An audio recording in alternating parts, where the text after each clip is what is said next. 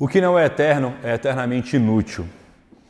Essa é uma frase que tem falado muito ao meu coração, porque nós vivemos hoje num mundo competitivo, num mundo onde as pessoas têm olhado só para si, só para suas coisas, só porque ela quer conquistar para onde ela quer chegar. Eu sou Lucas, sou pastor aqui da nossa terra sede de Brasília, e eu queria falar um pouco sobre servir.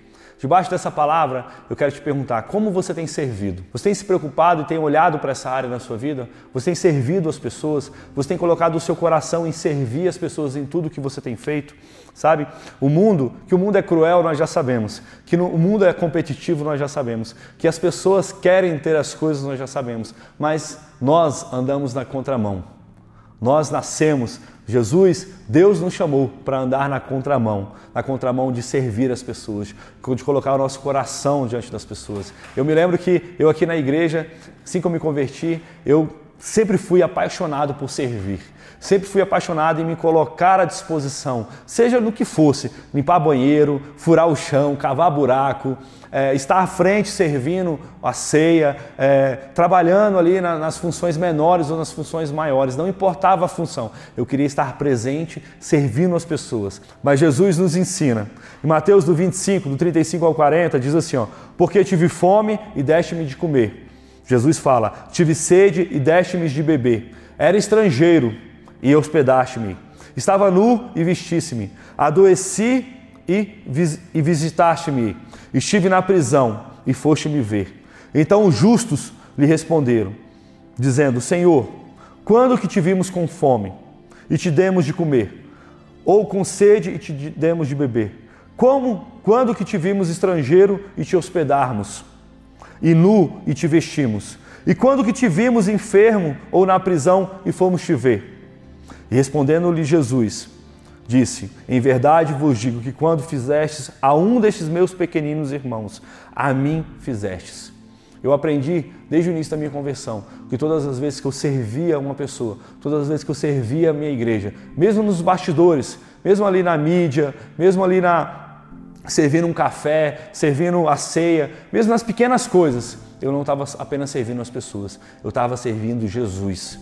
E nós perdemos no nosso caminhar cristão, na nossa vida, nós perdemos essa essência de servir a Jesus, de servir as pessoas. Não tem como você é, é, é, servir a um Deus que você não vê sem servir as pessoas que você vê. Isso é algo que ecoa no meu coração.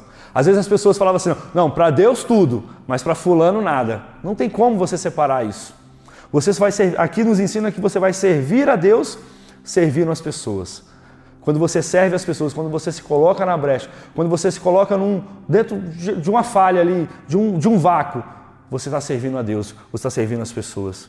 Né? E nós aprendemos mais ainda que quando você serve as pessoas, você está facilitando a vida de alguém. E toda vez que você facilita a vida de uma pessoa, você marca aquela pessoa, você marca aquela vida. Eu lembro de uma vez que tinha um amigo nosso que estava no hospital e as pessoas falavam assim: você não pode entrar lá, não tem como você entrar lá, ninguém pode entrar. E eu me coloquei na brecha, nós estávamos em pleno Covid, e eu me coloquei na brecha e cheguei lá para o atendente e falei assim: meu irmão, eu sou pastor, eu vim aqui visitar uma pessoa. E quando o cara puxou, o atendente puxou lá o quarto, a UTI, ele falou assim: aqui você não pode entrar. Eu falei: por quê? Ele falou: porque aqui é UTI Covid, e UTI Covid ninguém entra. E aí eu fui conversando com ele, explicando explicando, explicando. E ele ficou tão comovido que ele foi até o seu superior e eu consegui acesso àquele hospital, àquela ala. Quando eu cheguei, que eu entrei, os enfermeiros, os médicos, todo mundo ficaram assim, extasiados. Falaram assim: como que você está entrando aqui? Como que você. Sabe? Eu falei: não, eu vim aqui servir através de uma oração. Mas ele é o que seu? Ele é seu filho? Ele é seu irmão? Ele é seu pai? Ele é isso? Ele é aquilo? Né? E eu pensei com, comigo mesmo, né? Mais do que ele ser qualquer coisa, ele é filho de Deus e eu tenho um propósito de servir. E eu fui lá, orei com ele, fiquei com ele umas duas horas, nós oramos, nós conversamos e milagrosamente no outro dia ele melhorou, ele melhorou e ele melhorou. Então, quando você serve as pessoas, você serve a Deus e você se torna um canal de bênçãos, sabe? Você se torna um canal para que Deus possa te usar a cuidar das pessoas. E às vezes as pessoas falam assim, pastor, mas você vai servir as pessoas e as pessoas vão te trair.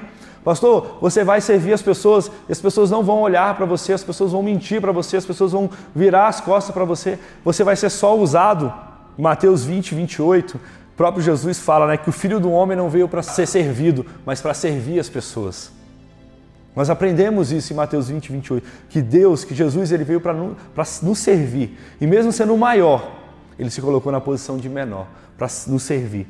Quem sou eu? Né? Se Jesus se colocou nessa posição, quem sou eu?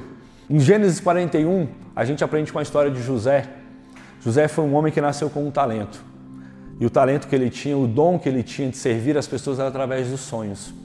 E no primeiro momento, quando ele começou a servir as pessoas através dos sonhos, ele foi mal interpretado. Ele foi, foi mal interpretado pelos irmãos, onde ele foi jogado numa cova, onde ele foi jogado como morto para ser escravo. Ali ele foi pegado como escravo e foi levado para casa de um, de, um grande, de um grande homem, de uma grande patente. Chegando lá, ele servindo, se tornou o maior da casa. Num determinado momento, a esposa desse grande homem, ela se interessou por ele, tentou pegar ele de qualquer maneira, a ponto de agarrar ele e ele sair correndo e ela ficar com a capa dele e ela tramar uma história ali para colocar ele na prisão. E José foi preso. José foi preso porque ele usou o talento que ele tinha para servir as pessoas, ele usou a força que ele tinha para dar o melhor dele para as pessoas, ele foi preso. E ali ele preso diz assim, ó, é, em Gênesis 41 diz assim, ó, então o chefe dos copeiros disse a Faraó, Faraó teve um sonho, só contextualizar vocês aqui. Faraó teve um sonho e nesse sonho ninguém conseguiu interpretar esse sonho. Ninguém. Isso estava angustiando o faraó a tal modo que o, o chefe do copeiro disse para faraó, disse assim, ó. Então o chefe do copeiro disse a faraó: Hoje eu me lembro das minhas faltas.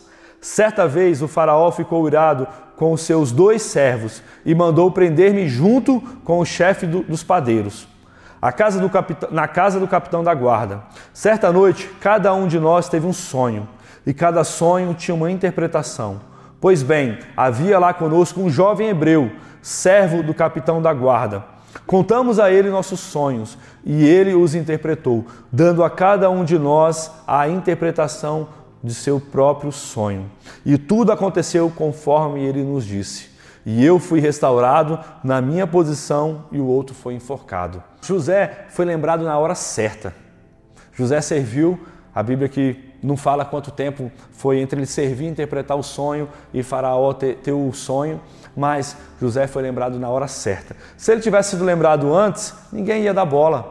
Se ele tivesse sido lembrado antes, ninguém ia olhar para ele, mas ele foi lembrado na hora certa, na hora da angústia de Faraó, na hora do desespero de Faraó, ele foi honrado e ele foi lembrado pelo talento e o dom que ele tinha de servir as pessoas. No caso de José, foi através dos sonhos. E a Bíblia fala que ele foi colocado né, no mais alto posto de Faraó, abaixo apenas de Faraó, para servir aquela nação né, e trazer luz para as pessoas.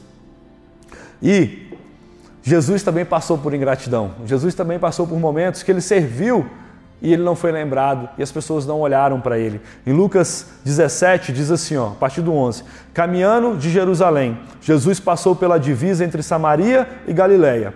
Ao entrar no povoado, dez, anota aí, dez leprosos dirigiram-se a ele, ficaram a certa distância, gritaram em voz alta: Jesus, mestre, tem piedade de nós. Ao vê-los, ele disse: Vão, mostra-se aos sacerdotes. Enquanto eles iam, foram purificados. Um deles, quando viu que estava curado, voltou louvando a Deus em voz alta. Prostrou-se aos pés de Jesus e lhe agradeceu. Este era samaritano. Jesus perguntou: Não foram purificados dez? Aonde estão os outros nove? Não se achou nenhum que voltasse e desse louvor a Deus?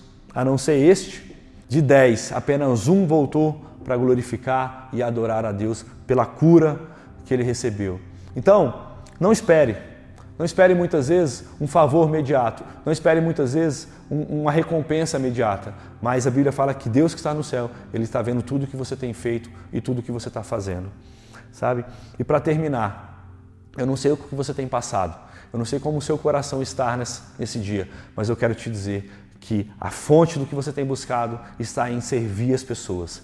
A fonte que vocês têm buscado está em servir a sua comunidade, está em servir a sua igreja, com seus, seus dons, com seus talentos, com seus sonhos, com a sua força, com tudo que você tem. Deus só colocou na sua mão para que seja ferramenta para que você possa abençoar outras pessoas. E às vezes você fala assim, pastor, eu nem sei qual é o meu talento. Sirva as pessoas, sirva a sua comunidade, que Deus vai te mostrar qual é o seu talento e você vai ser honrado e vai ser colocado entre os reis. Deus te abençoe. Um grande abraço.